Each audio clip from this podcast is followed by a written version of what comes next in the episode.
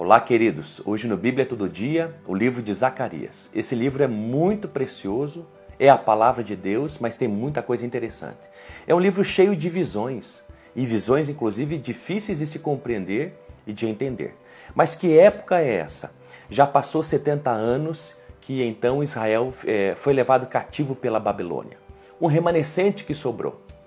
Parte desse remanescente já voltou então para Jerusalém e já começou inclusive a reconstrução é, do templo.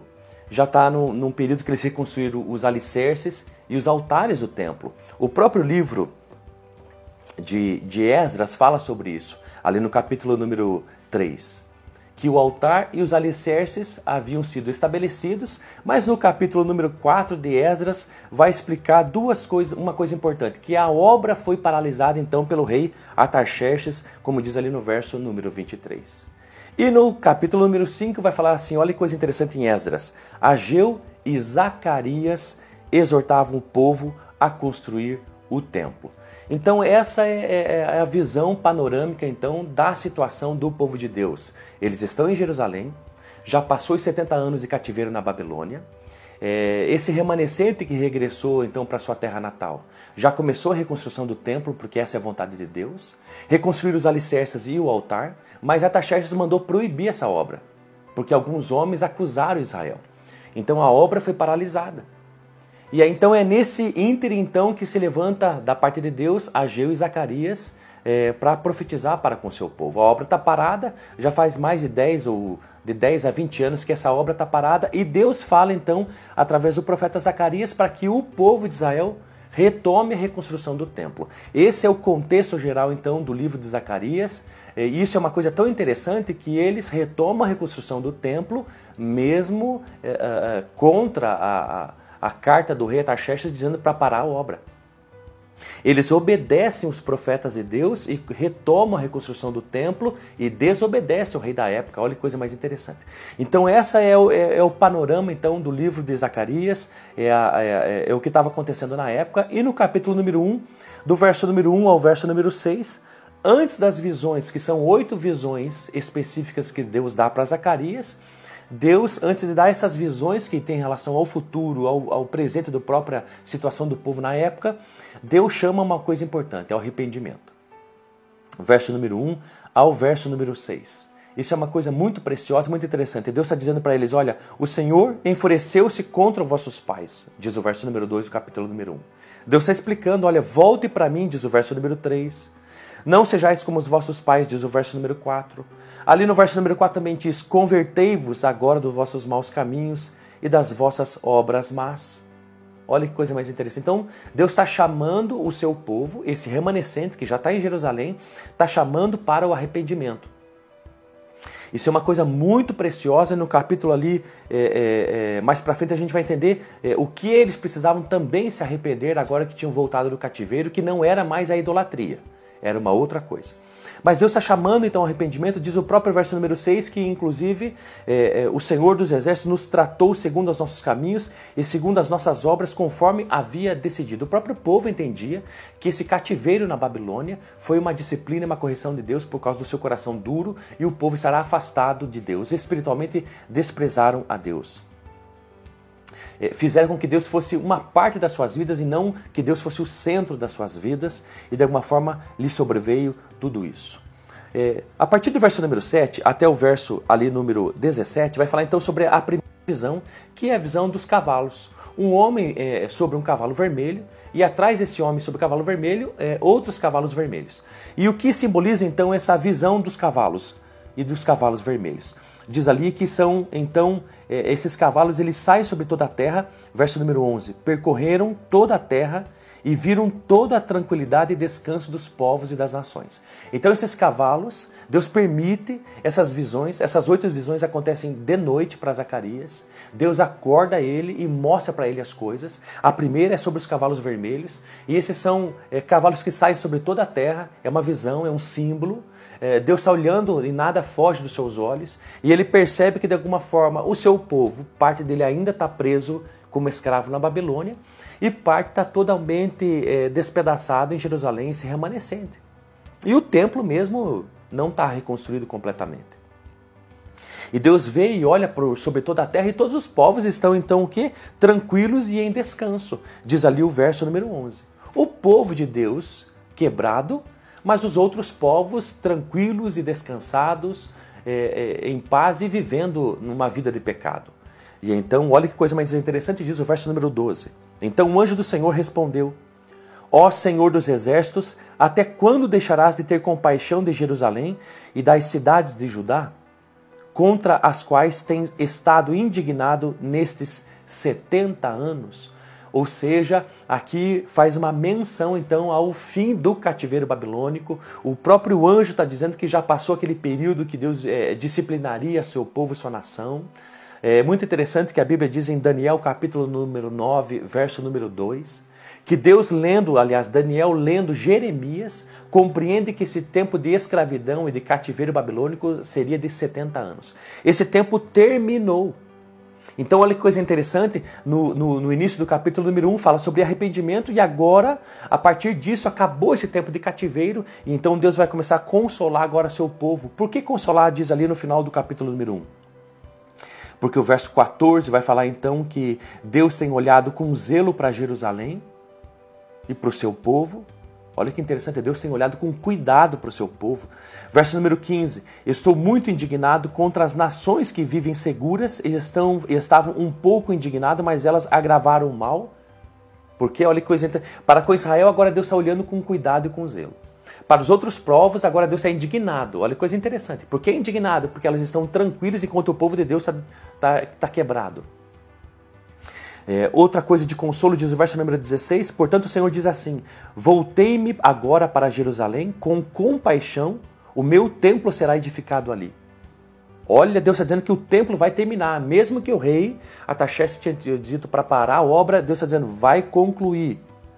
E no verso número 17 vai falar: As minhas cidades ainda transbordarão de bens, e o Senhor consolará Sião outra vez e escolherá Jerusalém. Ou seja, é nessa primeira visão dos cavalos, Deus passa sobre toda a terra e vê que os povos pagãos estão em tranquilidade em descanso eh, na sua vida de pecado, e o povo de Deus escolhido está é, é, é, quebrado. Deus está dizendo: então eu vou restaurar vocês, vou restaurar a cidade, vou restaurar o povo, vou restaurar o templo e vou corrigir esses povos. Então, essa é a primeira visão. A segunda visão é dos quatro chifres e os quatro ferreiros. Que quatro chifres são esses, diz o verso número 21. São povos que Deus levantou para disciplinar então Israel. Que povos eram esses? Egito, Assíria, Babilônia, os medos e persas. E de alguma forma, quem foram então os, os quatro ferreiros? Foram aqueles que, usados também por Deus, corrigiram aqueles que corrigiram o seu povo. Então, olha que coisa interessante, essa é uma, é uma, é uma, é uma cosmovisão da parte de Deus para com a terra.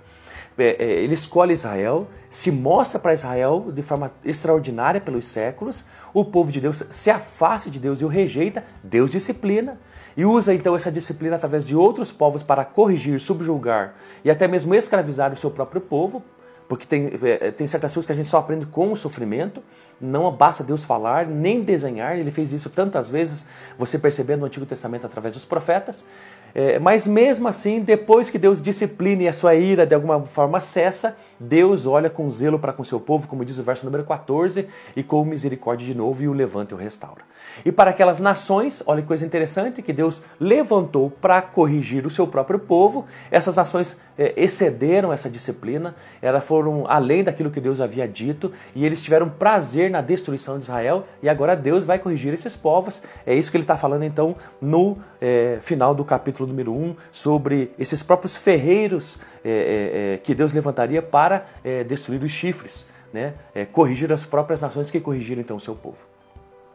Mas mesmo assim, depois que Deus corrige então todas as nações, as nações pagãs, no capítulo número 2 diz: Naquele dia, verso número 11, muitas nações se ajuntarão ao Senhor e serão o meu povo. Até as próprias nações de toda a terra, Deus está disciplinando também, como fez com seu povo Israel, mas também quer juntar eles com misericórdia, porque essa é a graça de Deus. Ele disciplina quando vê alguma coisa errada, mas também, consequentemente, depois age com misericórdia e com longanimidade, porque é, já disciplinou as pessoas é, naquilo que elas mereciam. No capítulo número 2, vai falar sobre a terceira visão de Jerusalém é medida. Por que, que Jerusalém é medida? Porque ela vai ser restaurada, porque ela vai ser reconstruída. E é isso que Deus está dizendo para Zacarias, e Zacarias está dizendo para esse povo que já está lá, que saiu da Babilônia. No verso número 6, vai falar então sobre as promessas de misericórdia a, então, a Jerusalém, né, a Sião. Diz ali o verso 6 do capítulo 2: A fugir agora da terra do norte. Então Deus está dizendo para Zacarias: diga para o meu povo, saia da terra do norte. Que terra é essa? Diz ali o verso número 7, a própria Babilônia. Por quê? Porque Deus vai destruir a Babilônia. Vai usar quem? Os medos e persas. Então Deus está dizendo: saia da Babilônia e vá para onde? Diz ali o verso número 7: escapai para Sião. Para onde? Para Jerusalém. Ou seja, o que, que Deus está dizendo então para o seu povo? Saia, quem ainda está na Babilônia, que não regressou ainda para Jerusalém, para Israel, venha, saia do reino do norte, saia da Babilônia, volte para Israel, porque eu vou destruir essa terra. E por que, que havia algumas, algum, alguns israelitas ainda, povo de Deus, que ainda permaneceram na Babilônia e não regressaram à terra natal, à terra santa? Conforto. De alguma forma, agora na Babilônia, nesses 70 anos, eles deixaram a idolatria mas eles aprenderam o comércio. Eles aprenderam a negociar e se tornaram, é, é, tiveram sucesso nisso. Eles se tornaram bons é, negociantes, mercadores, mas agora Deus está dizendo para eles: saiam daí. Eles querem ficar lá porque são empresários bem-sucedidos. Deus está dizendo: vou destruir tudo isso daí, saiam daí e voltem para Jerusalém. No capítulo número 3, vai falar então sobre é, a quarta visão, que é as vestes do sumo sacerdote. Essas roupas de, desse sumo sacerdote Josué, é, que significa Jeová salva, né? Deus salva é, uma, é um símbolo também de Jesus Cristo, o mesmo nome de, de Jesus é Josué. Então Deus está dizendo assim que é, é uma visão a Zacarias sobre a roupa do, de Josué, do sacerdote, é, sujas. E não estou fazendo um paralelo aqui que as roupas de Jesus são sujas ou que nele houve pecado, até porque a Bíblia diz que ele morreu sem pecado algum, né? ou viveu na terra encarnado e nunca pecou. Mas aqui vai falar sobre é, é, o homem regressando então da escravidão da Babilônia e que Satanás é, se levanta como opositor para acusar então o sumo sacerdote, dizendo que essas roupas são sujas, diz o verso número 1. O diabo, Satanás, se opõe então e acusa. O que significa Satanás? Adversário. E é o diabo que é o nosso adversário, tanto da obra de Deus quanto do povo de Deus. E ele está fazendo aqui o que lhe cabe. Ele está sendo então opositor à obra de Deus e aos homens e aos filhos de Deus. E ele está mostrando, ele está acusando. Olha que coisa mais interessante. Satanás está acusando Josué das suas roupas, dizendo que as suas roupas, o verso número 3, estão impuras. Olha que coisa mais interessante. Então, sabe de uma coisa? O diabo é o nosso acusador. Ele é aquele que se opõe à obra de Deus e aos filhos de Deus, a mim e a você. E ele, de alguma forma, tenta o tempo inteiro nos acusar é, dizer a Deus de alguma forma, ou na nossa mente, no nosso coração, sobre a nossa impureza. Mas olha que coisa mais maravilhosa, a graça de Deus no verso número 4, aonde diz ali: Então o anjo ordenou aos que estavam diante dele tirar-lhe as vestes impuras. Por quê? Porque seriam colocadas então vestes festivas, vestes limpas, vestes novas. Então, o que simboliza isso? Simboliza então essas vestes impuras o nosso pecado. E como que o nosso pecado foi tirado? Através de Jesus Cristo na cruz. O sangue dele foi derramado e a justiça dele foi imputada sobre nós, e a nossa injustiça, os nossos pecados foram colocados sobre ele na cruz do Calvário. Então, por isso, 1 João capítulo número 1, verso número 9, né? Confessai os vossos pecados a Deus, porque Ele é fiel e justo para nos perdoar os pecados e nos purificar de toda a injustiça. Então é isso que simboliza essas, essa quarta visão né, das vestes sujas e impuras do sumo sacerdote. E ali no final do capítulo número 3, ainda nessa visão, vai falar sobre três palavras interessantes: é, sumo sacerdote, renovo e pedra, que simboliza, né, que faz uma referência a Jesus Cristo né, como nosso sumo sacerdote. Ele realmente é o renovo que vai restaurar todas as coisas e ele é a pedra angular que tudo vai ser, vai ser construído é, é, é com base nele.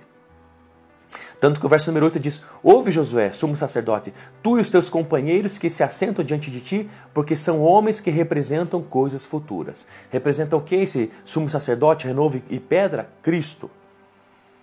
Olha que coisa mais interessante ali, os sete olhos é que tudo vê nessa onisciência de Deus, diz o verso número 9 do capítulo número 3.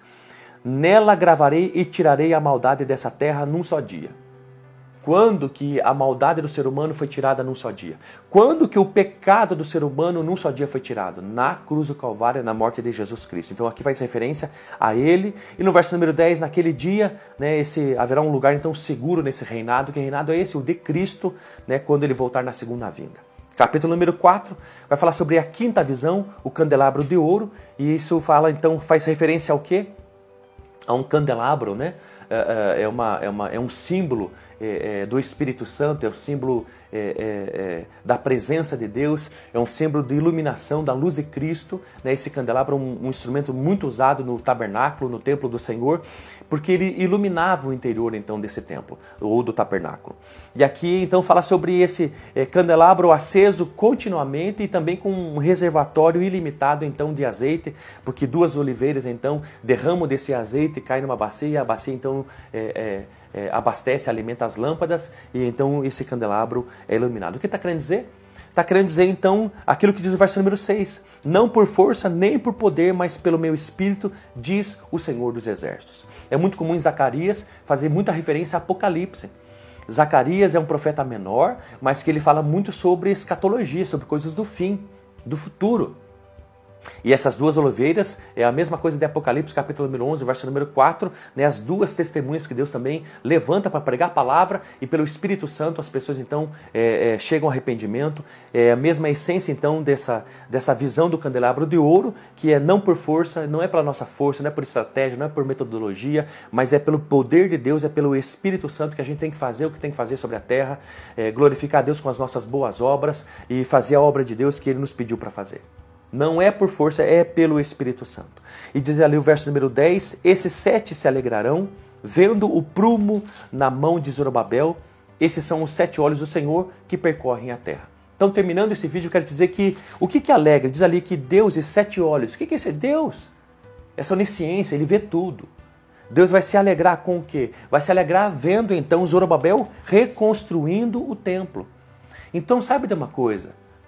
Quando Deus passa os seus olhos sobre a terra, entenda algo, ele se alegra demais quando vê a gente, o seu povo, seus filhos, reconstruindo a terra, reconstruindo a justiça, reconstruindo os valores de Deus, pregando a palavra de Deus, ensinando as pessoas acerca de Jesus Cristo, pregando o Evangelho. Então entenda essa coisa, eh, essas coisas. Eh, se você se envolver eh, na obra de Deus nas coisas de Deus, em obedecer a Deus e fazer aquilo que Deus pediu, você saiba de uma coisa, vai agradar e alegrar o coração de Deus, como diz o verso número 10. Pense nessas coisas, ore um pouquinho. A palavra de Deus realmente ela, ela lava a nossa alma e ela vivifica a nossa vida. Deus te abençoe muito em nome de Jesus.